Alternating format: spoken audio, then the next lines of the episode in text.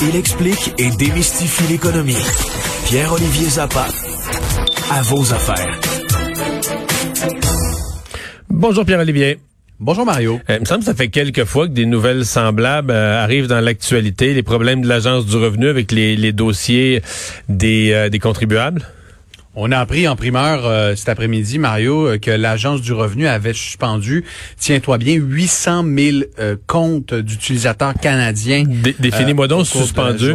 Suspendu, ça veut dire qu'on bloque ton compte parce qu'on suspecte, on soupçonne qu'il hmm. peut faire l'objet d'une fraude. Mais là, faut appeler. Euh, là, tu viens d'annoncer un cauchemar qui vient de commencer pour beaucoup de monde. Là. Ouais, là, là, je vous explique, c'est parce que l'agence du revenu a détecté sur le dark web, donc euh, le, le, le, web interlope, si on peut dire, euh, dans les, les, méandres où les, les, pirates informatiques font leurs affaires, euh, qu'il y a des, il y a des noms d'utilisateurs et des mots de passe qui circulent. On a identifié 800 000 comptes qui pourraient être compromis. Donc, euh, on rappelle, hein, votre compte de l'Agence du revenu, c'est une porte d'entrée sur vos finances personnelles, les prestations que vous recevez du gouvernement, vos informations fiscales, euh, euh, toutes les, données liées à, vos rapports d'impôts. Alors, ce qu'a fait le fédéral, bang, on bloque 800 000 comptes au Canada et on va envoyer un courriel ou une lettre par la poste aux gens concernés pour leur dire, la, leur donner la marche à suivre pour récupérer. donc, c'est peut-être moi, là. Je veux présentement, présentement, les gens ne savent pas. De mon point, c'est ça, parce que les gens, les gens concernés ne le savent pas alors où on se parle.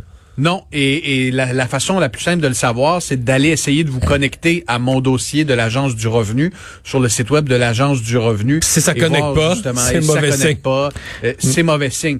Et, et, là, moi, écoute, je reçois l'appel donc d'un contact euh, début d'après-midi euh, sur l'heure du lunch, en fait, qui me raconte ça, le 800 000 comptes suspendus, et il me dit l'agence du revenu va envoyer un courriel à tous les contribuables qui sont concernés. Je lui dis attention, mais je veux dire comment on va pouvoir distinguer si le courriel qu'on reçoit vient véritablement de l'agence du revenu ou encore d'un pirate informatique qui va peut-être voir là l'occasion d'hameçonner des contribuables et de dire oh vous avez vous n'avez plus accès à votre compte. Voici la solution vos données. Non mais je veux dire, le risque est réel. Euh, Ils t'ont dit quoi? Ce que ce que ce qu'on m'a répondu, c'est qu'attention, dans le courriel officiel de l'agence du revenu, on ne vous demandera pas d'informations personnelles, il y aura pas de lien sur lequel cliquer, ce sera une démarche qui sera exposée. Donc si vous recevez au cours des prochaines heures un courriel en vous disant que votre compte de l'agence du revenu est compromis et suspendu et que vous devez donner votre numéro d'assurance sociale ou des données bancaires, c'est un courriel frauduleux. C'est important de le dire. Mais Pierre-Olivier, ça va pas bien à l'ARC, là, parce que si tu nous parles souvent de ces délais d'attente, euh, de, du chaos pour essayer d'avoir des informations, puis là, tu viens de rajouter des centaines de milliers de comptes avec des gens qui vont appeler pour essayer de, de, de, retrouver euh, leur mot de passe et compagnie. Ça, ça rajoute encore. la question euh, de Vincent, c'est dans les salles de bain de l'ARC, est-ce que tu entends des gens qui se tiennent les cheveux des mains et qui cognent leur tête contre les parois? Exactement. qui disent j'ai besoin de vacances. Écoute, non, non, il faut le dire.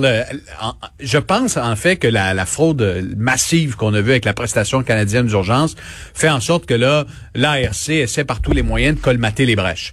Et là, euh, si on détecte qu'il y a des comptes qui sont compromis sur le dark web, ben on se dit, euh, ok, au lieu de laisser les pirates agir et demander des prestations au nom de certains Canadiens puis d'aller voler des données, on va carrément bloquer tout près d'un million de comptes d'utilisateurs. Euh, ce qu'il faut savoir parallèlement à ça, c'est que ben, sur le dark web, l'agence a découvert qu'il y a bien des gens qui utilisaient les mêmes mots de passe sur le compte de l'agence du revenu et par exemple sur Netflix ou encore sur LinkedIn. Et ça, ça fait en sorte que s'il y a une faille de sécurité sur LinkedIn et que vos, votre nom d'utilisateur et votre mot de passe se retrouvent euh, entre les mains de fraudeurs, ces fraudeurs-là vont les utiliser puis vont essayer de se connecter sur l'agence du revenu. Hmm. Euh, et s'ils réussissent à entrer puis à subtiliser hmm. vos données personnelles, écoute, c'est pas mal plus grave euh, un, un, fraudeur qui prend le contrôle d'un compte à l'agence du revenu qu'un compte Netflix. De là l'importance, et c'est un rappel à tout le monde, quand on a des comptes comme ça, il faut utiliser des noms d'utilisateurs distincts et des mots de passe variés. Et les faillites repartent à la hausse Ouais, c'est un des éléments qu'on va aborder euh, ce soir à l'émission. On sait que depuis le début de la pandémie, avec euh, les moratoires sur les paiements hypothécaires ou encore les assouplissements, les, les prestations gouvernementales, le nombre de faillites a atteint un plancher historique des, des dernières années. Euh, et là, on a les données pour le mois de janvier au Québec. Ben, c'est au Québec où on retrouve le plus grand nombre de faillites au Canada. Là, on parle de faillites personnelles, d'entreprises ou les personnelles, deux? Personnelles. Personnelles, ouais, de consommateurs.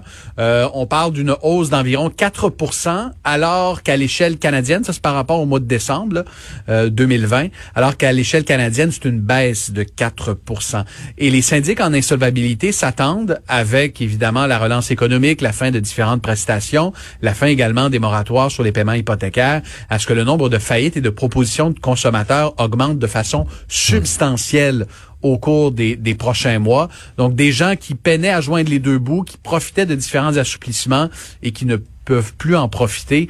On va recevoir euh, un associé et syndic en, insolvabilité, dis-je, euh, de la firme Raymond Chabot Grant Thornton qui va nous parler de ce qui s'en vient au cours des prochains mois. Ce sera pas rose pour plusieurs de nos concitoyens. Pierre-Olivier, merci beaucoup. Bon week-end. Bonne fin de semaine. 18h30 à vos affaires à LCN et ici sur les ondes de Cube Radio.